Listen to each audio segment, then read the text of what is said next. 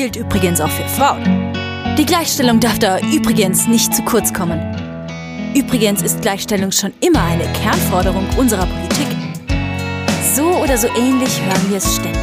Überall. Vor allem aber in Wahlkampfzeiten, in Talkshows und auf Parteitagen. Die Gleichstellung immer hinten angestellt. Zugeteilt zum Übrigen. Zeit, Gleichstellung dahin zu rücken, wo sie hingehört. Ins Zentrum. Übrigens Gleichstellung. Ein Podcast von und mit Christiane Buhl und Doro Siemers.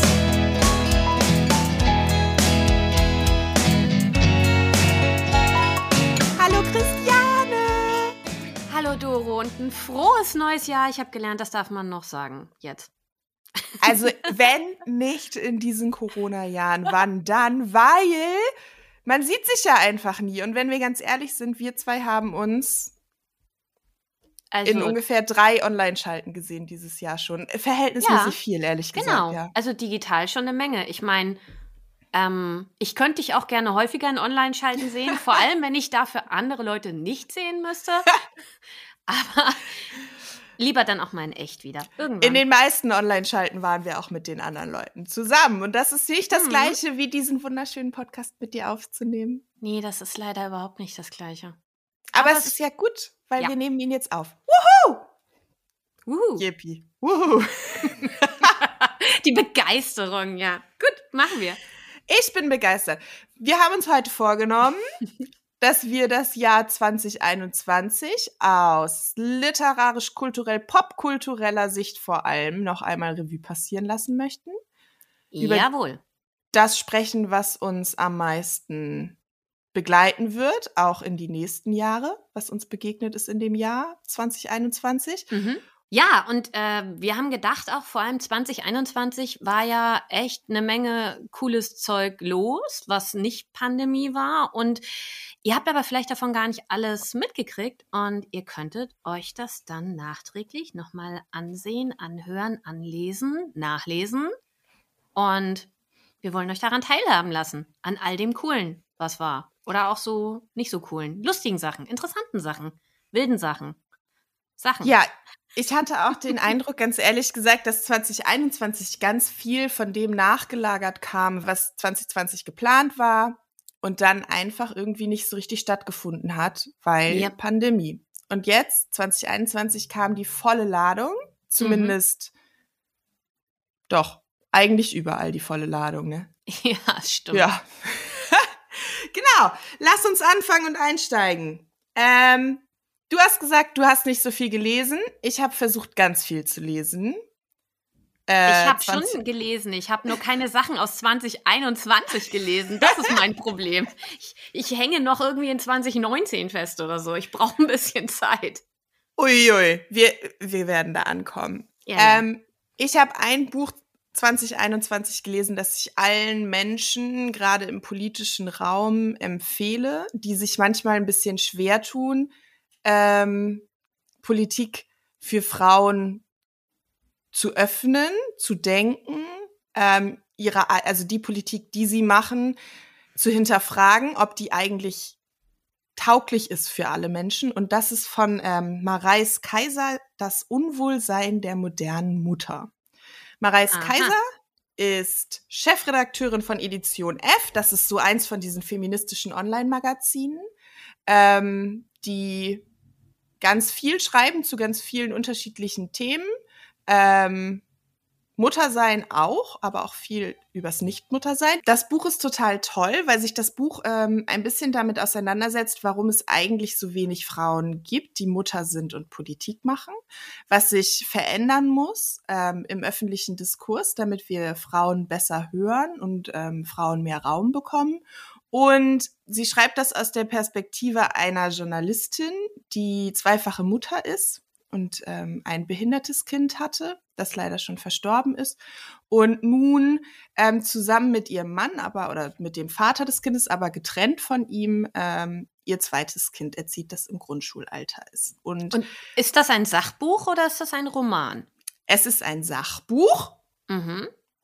aber es fließt, es ist ein bisschen Sachbuch und ein bisschen Autobiografie manchmal. Aha. Also sie nimmt sehr viel von dieser Erfahrung, die sie eben macht, in ihrem täglichen Leben und den Erfahrungen, die sie gemacht hat, ähm, als Mutter mit und ähm, geht davon aus und guckt so ein bisschen, was sagen eigentlich wissenschaftliche Studien dazu? Mhm. Was sagt eigentlich die Philosophie dazu? Gibt es andere Menschen, die dazu schon gute Bücher geschrieben haben?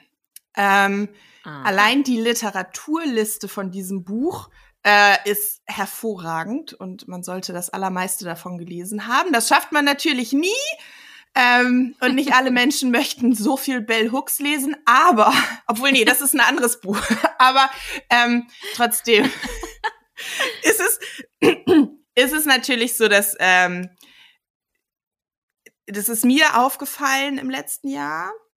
Wir so eine Bewegung haben in dieser Sachbuch, ähm, in diesem Sachbuchspektrum, in dem es schon viel Menschen ihre eigenen Erfahrungen mitbringen und trotzdem insbesondere Frauen sich irgendwie immer verpflichtet fühlen, so Literaturverzeichnisse zu machen, die fast so dick sind wie das Buch. Ähm, mhm. Und das mhm. finde ich einerseits finde ich das total schade, dass jemand wie David Richard Precht nicht auf die Idee käme, so ein Literaturverzeichnis zu machen, wenn er ein Buch schreibt. Mhm. Ähm, aber andererseits finde ich das Dass du überhaupt diesen ganzen Namen kennst. Ich bin gerade sehr überrascht. Ich weiß ehrlich gesagt nicht, ob es die richtige Reihenfolge von den Namen war. ich auch nicht. Äh, ja, das muss er abkönnen. Genau, aber trotzdem finde ich dieses Buch total gut und ich habe mich an so vielen Stellen wiedergefunden und ähm, ich habe mit einem erfolgreichen Politiker über dieses Buch gesprochen und der sagte, aber ich bin doch auch so müde und ich habe nur da gesessen und gesagt, ja, aber das ist nicht die gleiche Müdigkeit, insbesondere in dieser Pandemie. Die Frauen haben, die auch Mutter sind. Ähm, das ist einfach so extrem, ich kann das auch überhaupt nicht mehr beschreiben. Ich sage immer mal so, aber ich bin so müde. Es ist so eine ganz äh, krasse Erschöpfung, die sie da eben auch beschreibt. Und ähm, die ist natürlich unter Pandemiebedingungen noch schlimmer. Aber trotzdem beschreibt sie diesen Zustand, in dem Mütter sich befinden, unter dem Druck, also diesen verschiedenen Komponenten von Druck, die ausgeübt werden auf Frauen, die Mutter sind. Und ähm, also auf Frauen generell, aber auch Frauen, die Mutter sind, noch viel mehr. Also mhm. dieser dieser Muttermythos, ne? Wie, wie ist eigentlich eine gute Mutter? Dieses klassische deutsche Bild davon, wie eine gute Mutter zu sein hat. Mhm. Ähm, dann eben die, die ähm, Ansprüche, die an alle Frauen gestellt werden. Also wie müssen wir aussehen? Wie müssen wir uns verhalten? Wie ähm, sind wir möglichst, ähm, also Frauen sollen ja möglichst viel leisten und möglichst unsichtbar sein eigentlich, aber hübsch dabei. Mhm. Und das ist ja so ein Widerspruch, mit dem wir alle konfrontiert sind. Ähm, den greift sie auf und sie greift eben auch nochmal auf, dass Erwerbstätigkeit, so wie sie heute strukturiert ist, ähm, für Frauen, die zusätzliche Care-Arbeit übernehmen, ob jetzt als Mutter oder als Pflegeperson zum Beispiel, ähm, einfach nur on top ist. Mhm. Also es wird, es ist nicht, wir strukturieren nicht Gesellschaft um, so dass alle Menschen gleich viel Care-Arbeit übernehmen und gleich viel Erwerbsarbeit, sondern wir lasten das Frauen einfach auch noch auf. Ihr müsst jetzt auch noch erwerbstätig sein, ansonsten könnt ihr euch das Leben ja auch gar nicht leisten. Ähm, und das finde ich ähm, hat sie total gut beschrieben, sehr viel besser als ich das jetzt mache. Ähm, das kann ich mir nicht vorstellen. Doch, doch, doch, doch. ähm, dazu ist das Buch natürlich quietschpink, weil alle Bücher, die mit Frauen zu tun haben, müssen quietschpink sein. Aber mhm. es ist mhm. wirklich, ähm, es hat einen Grund, dass es so quietschpink ist. Und ähm, ich finde das schön und habe super viel gelernt. Ich habe mich da wiedergefunden und ich würde mir wünschen, dass mehr Leute dieses Buch lesen und auch andere Bücher, aber dieses Buch lesen. Ähm, es ist in Teilen einfach auch eine Anleitung dafür, was wir politisch verändern können. Also daraus könnten wir Anträge, also wir könnten praktisch Anträge daraus rausziehen mhm. und die auf dem Landesparteitag stellen, zum Beispiel, weil das so einen Anspruch hat. Eine Nachfrage. Warum ja. sollten Menschen, die keine Mutter sind, das Buch lesen? Weil ich glaube, also ich weiß nicht, ob Frauen, die keine Mutter sind, das Buch lesen müssen. Tatsächlich. Glaube ich, weiß ich nicht. Ich glaube, viele sind da mit im Dialog. Tatsächlich kommen die auch in dem Buch vor, übrigens. Also es ist jetzt, ne, es klingt jetzt so, als wäre das, ähm, ging es nur um Mütter. Es geht im Kern um Mütter, aber Mhm. sie spricht eben auch über geschlechtliche Vielfalt, sie spricht über verschiedene Lebensentwürfe, sie spricht Mhm. über Entscheidungen, Kinder zu bekommen oder eben nicht. Das sind alles Sachen, die da in dem Buch vorkommen. Da ist das, ähm, sie spricht immer wieder über Intersektionalität. Mhm. Ähm, da, da ist sie, glaube ich, schon am Zahn der, der gleichstellungspolitischen Debatte. Ähm, und ich glaube, dass es für Männer oder männlich gelesene Personen vielmehr ein gutes Buch ist, weil es, finde ich, sehr, sehr anschaulich erklärt, was dieses Unwohlsein ist, das Frauen mit sich rumtragen. Mhm. Und was ähm, eigentlich, also es ist eine sehr gute Problembeschreibung. An Punkten gibt es auch Lösungen mit. Und ich glaube, dass Männer, die gerne Allies sein wollen, da drin viel finden, wie sie das sein können. Okay, einverstanden. So, ja. Und ich muss auch ehrlich sagen, ich lese gerade Julia Friedrichs Working Class und die beiden zusammengedacht finde ich extrem spannend, weil es äh, da viel auch um Wohlstand und so ja geht und Einkommensverteilung. Aber ich habe noch was, was dir eigentlich gefallen müsste. Weil ich versuche ein bisschen aufzuholen mit dir und deinem geschichtlichen Wissen. Wie sollst du Ähm, das tun, nachdem ich ein Magistrastudium in Geschichte Ich weiß das auch nicht. Okay, einverstanden. Du ähm, legst einfach los. Genau. Es geht, ich, und ich fange an damit, bedeutende Politikerinnen der Geschichte Hm. kennenzulernen. Und das Cool. habe ich dieses Jahr gemacht, ähm, indem ich ein Buch gelesen habe, das wahrscheinlich schon 2020 rausgekommen ist, aber erst 21 richtig viel Aufmerksamkeit bekommen hat. Und zwar in der Männerrepublik von Thorsten Körner.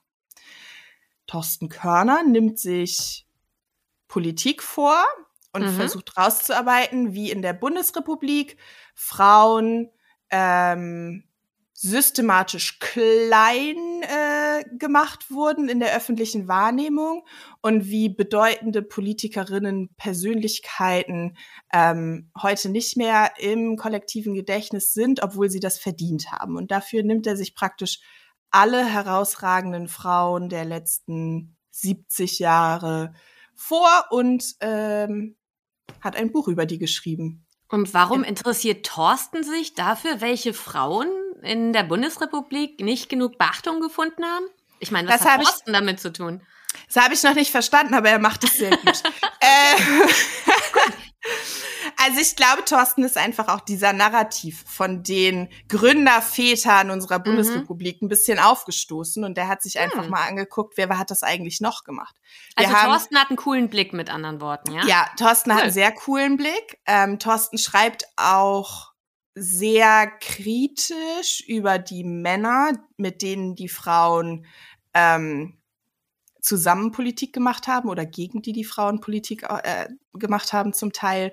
Mhm. Und ähm, dekonstruiert so ein bisschen ähm, die, die Art, wie Presse über die geschrieben hat und so. Und ich glaube, dass das ist leichter für uns wahrscheinlich, aber verständ, also als Frauen ist es leichter. Wir sehen das ja sowieso schon.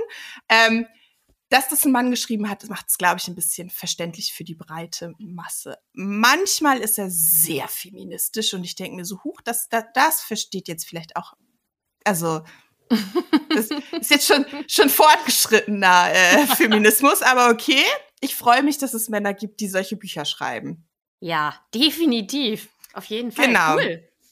Ja, und also ich, ähm, ich lese das immer zwischen Büchern, ehrlich gesagt. Deshalb, ähm, Alles gut. aber zum Beispiel Petra Kelly von den Grünen war mir Ja. überhaupt gar nicht so bewusst. Ähm, Ehrlich nicht? Ja, überhaupt nicht so vor Augen, obwohl das ja so eine wahnsinnig krasse Geschichte ist und dramatisch. Ja. Ähm, da sind viele, viele Auseinandersetzungen auch von CDU-Frauen mit Mhm. Konrad Adenauer und Mhm. ähm, den ganzen alten Männern ähm, abgebildet und beschrieben. Und wir meckern immer über die reaktionären CDUler und so, ne? Und ich verstehe das auch und das besch be beschreibt ja auch viele gut. Mhm. Aber ich weiß, wir beide haben ja manchmal so, na, die Frauenunion ist schon eigentlich ganz cool. Da sind schon ganz gute Frauen in der Frauenunion. Und wenn ich lese, was Frauen in den 70ern und 80ern in der Union durchsetzen wollten schon, finde ich das richtig krass. Also Quotendebatten, gleicher Lohn für gleiche Arbeit mhm. und so weiter. Das sind alles auch CDU-Themen oder Themen von CDU-Frauen schon sehr, sehr lange. Mhm. Und das auch zu sehen, ähm, wie Frauen eigentlich, das macht der ganz, vielleicht ist das, ich weiß nicht, ob das immer stimmt, aber mhm. ähm, er schreibt es so, als wären Frauen immer an der Sache interessiert gewesen. Und die Frauen, die er beschreibt, sind Politikerinnen, die substanzielle Veränderungen machen wollten in der hm. Politik. Ne? Also da ging es um inhaltliche Verbesserungen, da ging es darum, das Leben von Frauen und Menschen besser zu machen. Und dagegen stellt er immer wieder ähm, diese Machtspiele von Männern. Und dass es vielen Männern um Macht geht, während es Frauen um Politik geht. Das finde ich, weiß ich nicht, ob es immer stimmt, aber es ist ja. ganz entertaining geschrieben. Also das Narrativ, das ähm, finde ich immer ganz furchtbar, weil das nämlich so tut, als ob Frauen irgendwie einfach nur, also Doppel-X-Chromosomenträgerinnen grundsätzlich deshalb einfach besser sind, sondern natürlich gibt es auch Frauen, die an Macht interessiert sind und deren ähm, Hauptaugenmerk auch darauf liegt.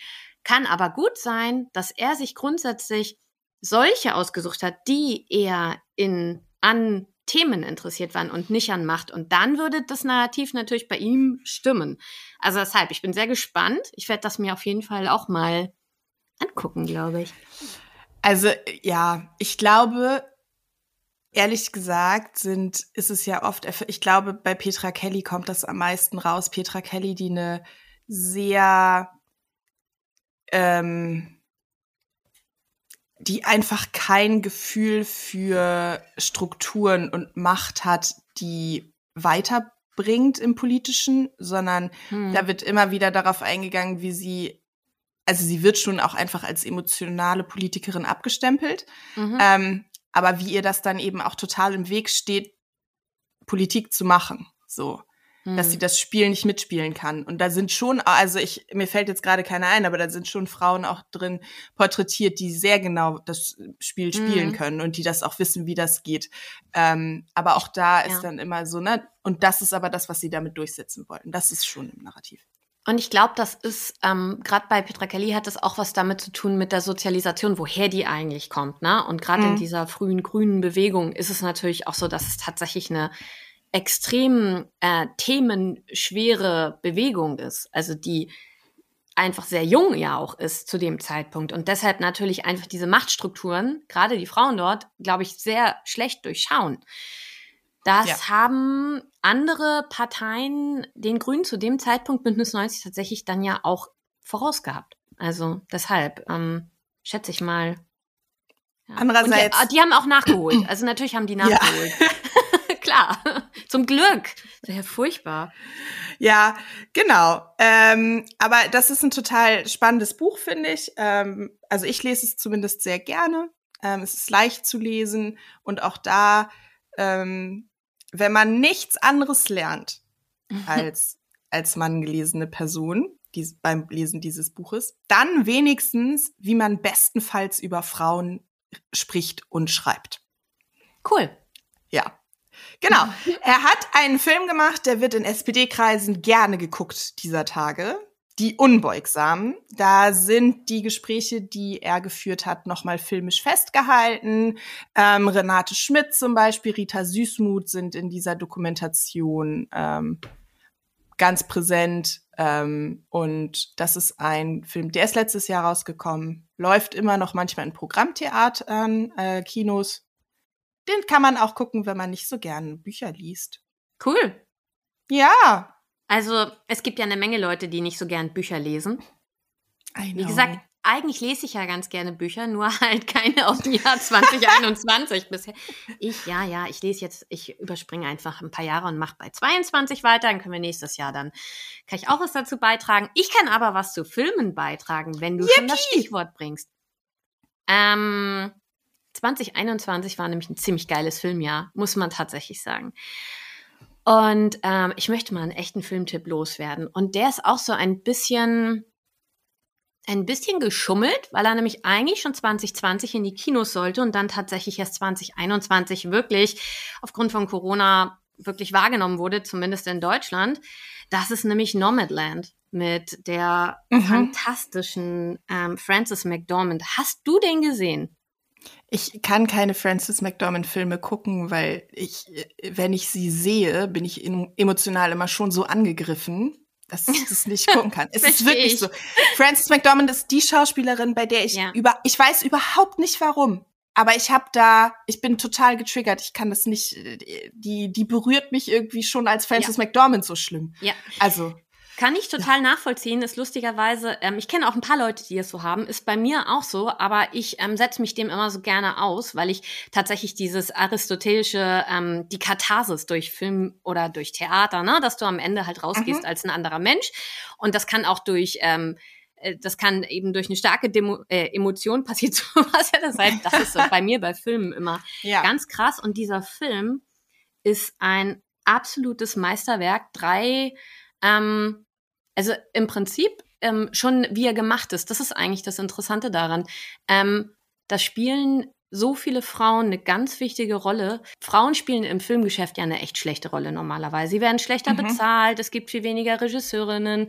Ähm, Gerade im Kamerabereich, Kamerafrauen, so es ist einfach eine Minderheit. Und wenn es sie gibt, werden sie schlechter bezahlt. Selbst die Schauspielerinnen ist ja so. Selbst im großen Kino werden sie schlechter bezahlt. Und hier ist es so, dass ähm, dieser Film ist zum einen basiert auf einem Buch ähm, von einer Journalistin, die, ähm, ich will gar nicht so viel über das, über den Inhalt erzählen, weil das glaube ich ja. ein bisschen, ähm, also ich will ja nicht, äh, ne, spoilern, das ist dann ein bisschen ja. gemein, sondern, ähm, aber es ist eine Journalistin, die ähm, moderne NomadInnen ähm, mhm. untersucht hat in den USA am Rande der ähm, Great Recession. Also der, also was in Deutschland immer so als nur so die Weltwirtschaftskrise verstanden wird, das hat viel weitreichendere Folgen in den USA gehabt als für ja. Europa, muss man tatsächlich sagen.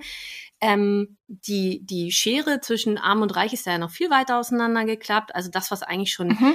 Äh, ein ständiger Prozess war, ist da einfach total beschleunigt worden. Und ähm, diese, diese Weltwirtschaftskrise, ich mache gerade immer das, seht ihr nicht, ich mache immer so Anführungszeichen da drum, ähm, die hat einfach dazu geführt, dass ähm, sehr viele Menschen, noch viel mehr Menschen als vorher, ihren Hauptwohnort in ihr Auto verlagert haben. Jessica Bruder, das ist die Journalistin, die hat diese NomadInnen ähm, untersucht, die ist mit denen rumgefahren, die hat ähm, geschaut, wie die leben und hat ein Buch geschrieben. Und auf Grundlage dieses Buches hat äh, Chloe Zhao, das ist eine ähm, chinesischstämmige ähm, Regisseurin, mhm. ähm, diesen Film gemacht. Sie hat äh, das Drehbuch geschrieben, sie hat Regie geführt, sie hat den Film geschnitten. Mhm. Ähm, und dann ist die dritte wichtige Frau eben Frances McDormand, die sowohl als Producerin, ähm, aber auch als Hauptdarstellerin fungiert hat. Und dieser mhm. Film hat ähm, was gerade was ähm, weibliche Repräsentation angeht, auch sämtliche Rekorde gebrochen. Also es gab einfach unglaublich viele Preise für die drei. Also die hat den Oscar gewonnen, oder? Ja, nicht nur, die hat nicht nur den Oscar gewonnen, sondern also das ist total abgefahren. Ähm, die hat äh, drei Academy Awards hat dieser Film gewonnen, nämlich für Best Picture, Best Director und Best Actress. Mhm. Damit ist ähm, die Regisseurin Sau die erste überhaupt Asian American Frau, die je überhaupt einen Best Director gewonnen hat und überhaupt die zweite Frau, die jemals Best Director geworden ist. Überhaupt, Aha. jemals. Das finde ich schon ja. total abgefahren, dass das erst zwei Frauen waren. Das macht mich ja. ganz wahnsinnig. Ich finde das schön, dass sie das geworden ist, aber es macht mich wahnsinnig. Und äh, Frances McDormand ist ja Best Actress geworden. Und sie ist ähm, überhaupt die erste Frau und die vierte Person jemals, das muss man sich mal vorstellen, mhm die überhaupt einen Oscar für Acting und Producing überhaupt bekommen hat. Also die erste Frau. Ist das der erste Film, der hauptsächlich von Frauen oder eigentlich nur von Frauen in diesen Key-Rollen gemacht wurde, der einen Oscar bekommen hat? Das kann man ähm, so nicht ähm, sagen, ne? Wahrscheinlich nicht, aber es ist schon echt ein Meilenstein. Die Story des Films ist halt einfach auch so tief. Also es ist, es geht eigentlich im Prinzip darum, es geht um, es geht um die Geschichte dieser Frau, die halt mhm. eben dieses nomadische Leben dann führt. Und es geht um Beziehungen, es geht darum, ähm, auch anzukommen und nicht anzukommen. Es geht darum, eigentlich so dieses, ich sag, hab, so als ich den gesehen habe, habe ich gedacht, das ist so ein bisschen verdammt zur Freiheit, ne? Also die sind, ähm, ja. sie will dieses Leben eigentlich auch nicht aufgeben, weil sie ähm, etwas zurückgelassen hat in ihrem alten Leben und etwas anderes in diesem neuen gefunden hat. Ähm, gleichzeitig äh, gehen, äh, äh das ist auch das Interessante, auch diese modernen NomadInnen, die leben in diesen Zyklen der Jahreszeiten mit, durch Saisonarbeit mhm. und so. Ja. Und das ist ganz, ganz, also es ist so, ähm, ähm, so tief dieser Film. Also Frances McDormand-Filme sind grundsätzlich dadurch, dass sie auftritt, immer schon tief. So. Ja. Aber diese Tiefe ist so abgefahren, weil es auch darum geht, welche Spuren hinterlasse ich eigentlich in der Welt. Ähm, mhm. Und ähm, welche Spuren, äh, also was macht ein kapitalistisches System mit Menschen eigentlich auch? Also es ist äh, ja. fundamentale Kapitalismuskritik und es ist auch eine Beziehungskritik ähm, an herkömmlichen Beziehungen, an Beziehungsmodellen und total unvorhersehbar. Also ganz viele Beziehungen funktionieren ganz anders, als man denkt. Das ist fantastisch. Ja. Also es ist ein fantastischer Film. Alle, die ihn noch nicht gesehen haben, sollten ihn sehen. Sie sollten nur vorher wissen, dass der halt schon emotional ist. Das ist kein Sonntagabendfilm. Ich habe ihn an einem Sonntagabend gesehen. Das war schlecht. ja, ja, das kann ich mir gut vorstellen. Schaut ihn euch an. Ist wahnsinnig gut. Ja, das ähm, ähm, ist tatsächlich volle Power, Frauen, Power ja. und dann auch noch so. Hm. Ich habe aber noch einen zweiten, vielleicht um das ein bisschen so rauszuheben. Ich habe ja. noch einen zweiten Filmtipp, der irgendwie ein bisschen fröhlicher ist und irgendwie Gut. auch nicht. Ach ähm, Mensch. Ja, doch. Also es ist, äh, ich, ähm, ich habe ja einen sehr breit gefächerten äh, Filmgeschmack, eigentlich gucke ich alles, außer romantische Komödien, die ich manchmal auch gucke, aber eher wenn mir Dafür bin ist. ich ja da. Halleluja. Der Film, der andere Film, den ich ähm, euch empfehlen möchte, aber nur für Menschen, die dieses Genre mögen, das ist die Neuauflage sozusagen von Candyman. Candyman mhm. ist ein Film aus den 90er Jahren, basiert auf einer Kurzgeschichte, mh, handelt im Prinzip, handelt die Story davon, dass ähm, eine Person, wenn du vor dem Spiegel stehst und fünfmal Candyman in den Spiegel sagst, erscheint Candyman und bringt dich um. Das ist die Story. Es ah. ist, ähm, ja, das ist, ähm, es ist, es ist der 90er Jahre Film, ist ähm, sehr horrorlastig, sehr slasherlastig, also sehr viel Blut. Und mhm. diese Neuauflage ist ganz, ganz interessant, weil sie nämlich eine ähm, sehr spannende rassistische Perspektive mit in den Film bringt. Das ist deshalb so interessant, weil das Horrorgenre extrem weiß ist normalerweise.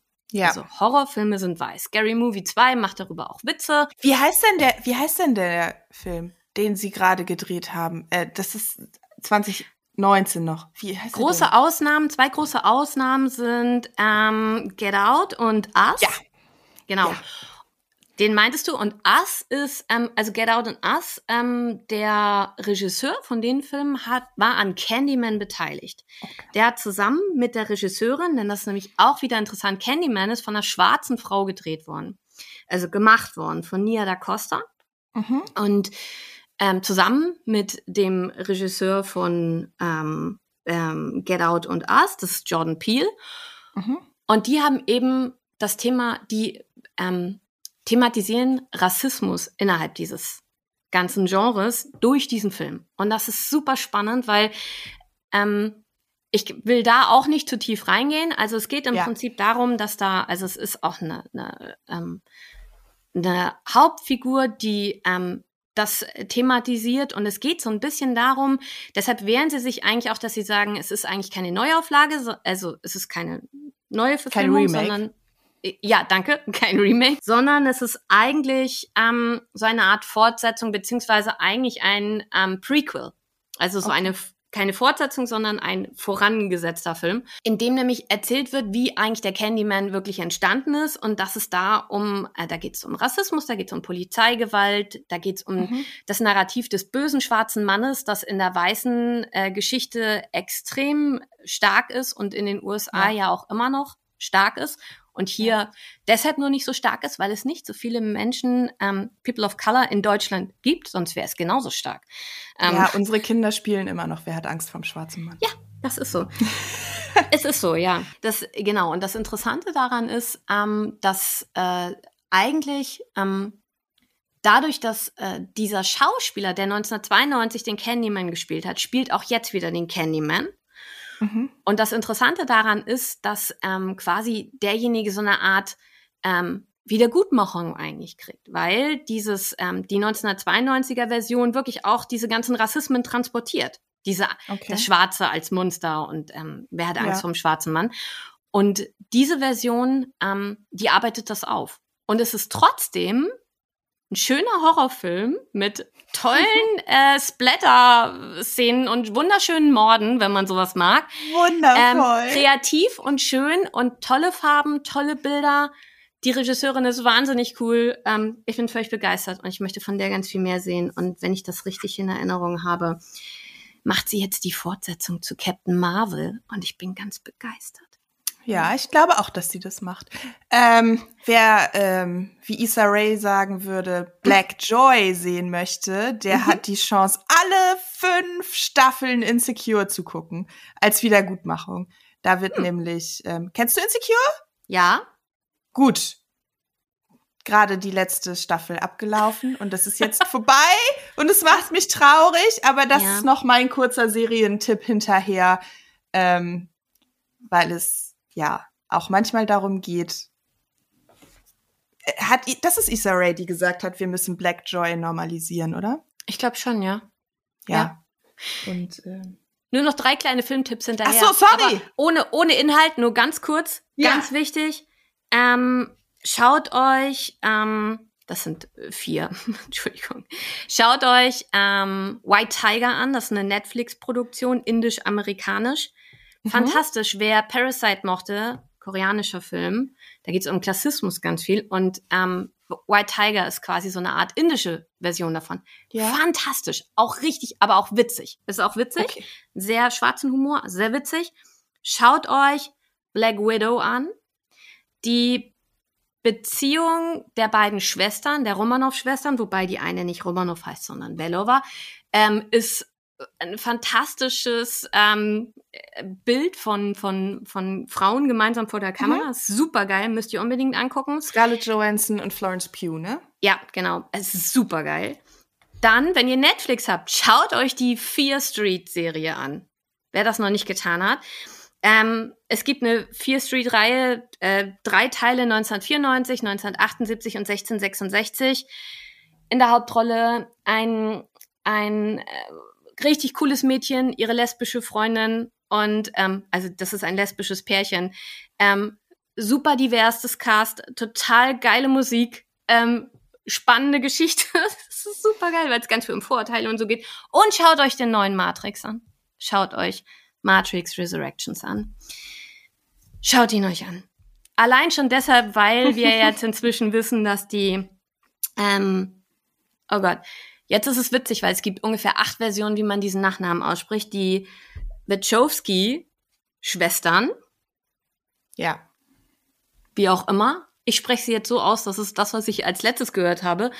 Ähm, die haben ja beide berichtet, dass eigentlich die Matrix-Reihe eigentlich ähm, ein, ähm, ein, Synonym für ihre Trans-Erfahrung ist. Ihre Transition. Ja. Und die der neue Film, ähm, den hat zwar nur die eine Schwester gemacht, nur die Lana, aber schaut ihn euch an. Es ist ganz, ganz interessant. Spannend, so geil. Guckt ihn an, definitiv. Gerade noch 21 rausgekommen, 23.12. Zählt noch. So, du bist dran. okay, ich hätte jetzt noch, aber das können wir auch zum Schluss machen. Ähm, wo wir gerade bei Florence Pugh waren, Little Women ist jetzt auf Netflix. Guckt euch den an, äh, wenn ihr eine romantische Komödie mit Kostümen möchtet. Und äh, Queer Eye hat eine neue Staffel. Und yep. warum habe ich an Queer Eye gedacht, als du über Frances McDormand gesprochen hast? Genau, weil ähm, einmal wird ein Housing Advocate ähm, in Austin, Texas ähm, vorgestellt. Und da sieht, hat man einen kurzen Einblick, deshalb habe ich daran gedacht, hat man einen Mm. kurzen, kurzen Einblick darin, wie krass diese Housing Crisis eigentlich ist in den USA. Ähm, das können wir Ja. uns überhaupt gar nicht vorstellen. Auch wenn es natürlich auch in Deutschland irgendwie schwierig ist und Wohnungslosigkeiten wachsen, das Thema ist und so, aber trotzdem. Kommen wir jetzt zu dem, was mich glücklich macht. Mich machen Splatterfilme glücklich. Mich macht weiße Popmusik glücklich. Oh Gott, mein Albtraum. Es gibt, also ist auch gar nicht richtig, weil es kommt nämlich gleich noch so ein drittes hinterher. Da- Das stimmt dann schon gar nicht mehr so genau. Aber ähm, Taylor Swift ist dabei, ihre ganze Musik äh, wieder zu re-recorden. Und ähm, dieses Jahr ist Red rausgekommen. Das war wild. Jack Gyllenhaal tut mir auch ehrlich gesagt ein klitzekleines bisschen leid. Ich glaube, der konnte drei Wochen lang nicht vor die Tür gehen. Unabhängig davon, dass das auch eine Ära der Taylor Swift Musik ist, die ich nicht unbedingt höre, immer, ähm, muss ich sei sagen, dir dass, verziehen, definitiv. genau.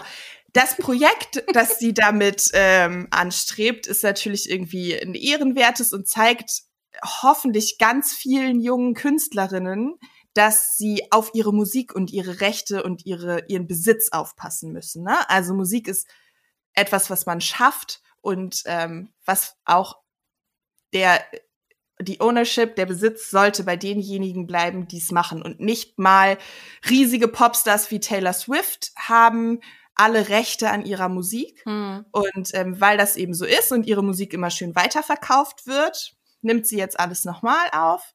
Ähm, und ihre extrem große Fanbase hört dann immer nur noch diese Taylors Version Alben.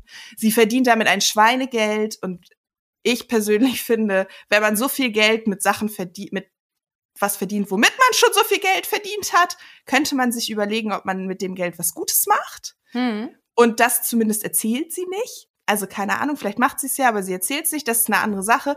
Aber es ist eben eine gute Lehrstunde darin, ähm, wie Frauen ausgebeutet werden. Und also es sind natürlich nicht nur Frauen, aber vor allem Frauen, insbesondere die, die sehr jung anfangen, Kunst zu machen in irgendeiner Form. Und ähm, es ist äh, ein, ein gutes Beispiel in Revenge. Und dann Sad Girl Autumn mit Adele. Ähm, Adele macht mich ja glücklich, weil die ist laut und die lacht so komisch und jetzt ist es ist sie reich und es ist irgendwie nicht mehr so wie damals, wenn sie das macht. Aber mein mein meine Nostalgie wird natürlich angesprochen davon, dass sie es immer noch ist, ein bisschen. Und ähm, Adele hat ein neues Album rausgebracht, 30, ähm, in dem es um ihre sehr privilegierte Lebenssituation während und nach ihrer Trennung ging und Scheidung und ähm, wie sie ihrem Sohn in der Zukunft vermitteln möchte, was das, also was, in was für einer Lebensphase sie eigentlich war und dass sie jetzt glücklich sein möchte. Und ähm, ich liebe Dell und ich liebe, ähm, ich, ich möchte mehr Musik hören, in der Frauen über Sachen reden, die unbequem sind, aber die passieren. Also ich möchte immer Musik hören, in der auch was verhandelt wird und Hm. nicht so, ne? Ähm, und deshalb mag ich es und da sind ein paar Sachen drauf, die extrem sonderbar sind und ein paar Sachen drauf, die mich ähm, heulend in die Ecke versetzt haben, ähm, weil die mich so angefixt haben, also weil die mich so Mhm. abgeholt haben. Ähm, als gleich alte Frau. Also die sind auch beide so alt wie ich. Das ist natürlich ne auch irgendwie dann noch mal. Ähm, da wird man leichter abgeholt, glaube ich manchmal. Und Mhm. jetzt kommen wir äh, noch zu dem meiner Meinung nach besten Album des letzten Jahres von einer Frau und das ist Halsey. Ich kann mir den Albumtitel nicht merken. Es sind zu viele Worte. Ich guck kurz nach. Halsey ist eine, wie sie sagt, weiß gelesene Person, keine weiße Person, die einfach tolle Musik macht. Und ihr Album aus dem letzten Jahr ist, finde ich, ganz besonders toll. Ähm, ich liebe es. Ich höre es rauf und runter und kann gar nicht mehr aufhören. So, jetzt kommt es nicht. Ist auch egal. Können die Menschen auch googeln, ne? Ja. Ja, was denn? Relevanz kommt auch durch Google. Ähm, so. Das sind meine drei großen Alben. Hast du Musik? Ich habe extra nochmal tatsächlich nachgeguckt. Ähm, mir ist tatsächlich eigentlich nichts richtig Geiles eingefallen. Also ich habe extra nochmal nachgeguckt, weil ich höre ja auch, also ich glaube, die Genres, die ich besonders gerne höre, sind tatsächlich im letzten Jahr schlecht weggekommen, weil das häufig Leute sind, die halt noch nicht so groß ja. sind und die einfach so viel Einbußen hatten und so viel Scheiße an den Hacken irgendwie durch diese Pandemie, weil sie keine Touren machen konnten und so. Das ist nämlich ganz oft das, was Geld bringt für die. Ähm, ja. dass die einfach, also da ist letztes Jahr relativ wenig bei mir rausgekommen. Leider. Ich hoffe, die ja. gibt's alle noch, wenn die Pandemie vorbei ist. Oh. Ich kaufe schon immer ganz viel Merchandise von denen, weil ich hoffe, dass das wenigstens hilft. Ja, egal. Das wäre fantastisch. So, jetzt habe ich doch noch mal nachgeguckt. Das Album hat den wundervollen Titel If I Can't Have Love, I Want Power. Das ist das Halsey-Album.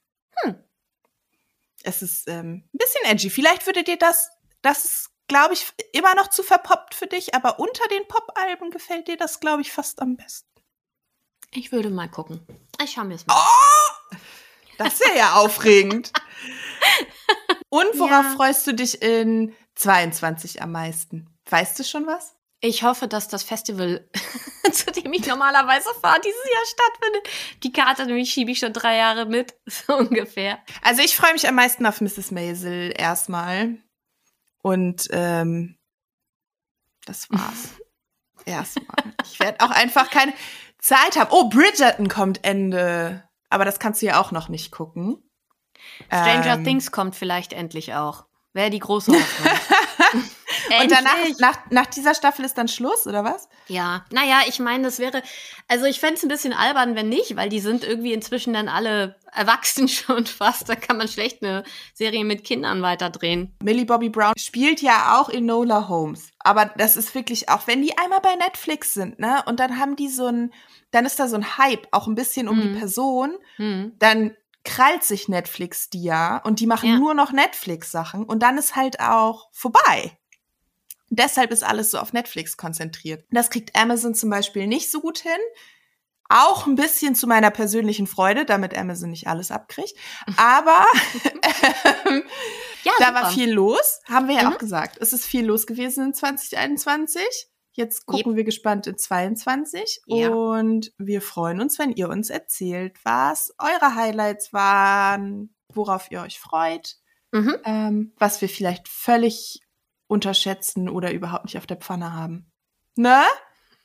Vielleicht Yippie! findet ihr ja auch Musik, die ähm, ich gut finde, die mir durchgegangen ist letztes Jahr. Da würde ich mich freuen. Ja, ähm, ich höre dann auch mal. Letztens hast du mir schon was geschickt, das habe ich mir angehört und gedacht, mm okay. das war aber noch die nette Variante. Okay, alles wird gut. Ja, vielen Dank für ja. eure Tipps. Ich freue mich. Bis bald. Bis bald. Hat's euch gefallen? Habt ihr Anmerkungen oder Kritik?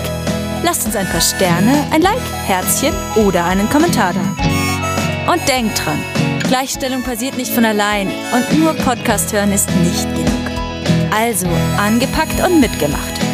Mit euren fröhlichen Feminist Killjoys, Doro, Christiane und übrigens Gleichstellung.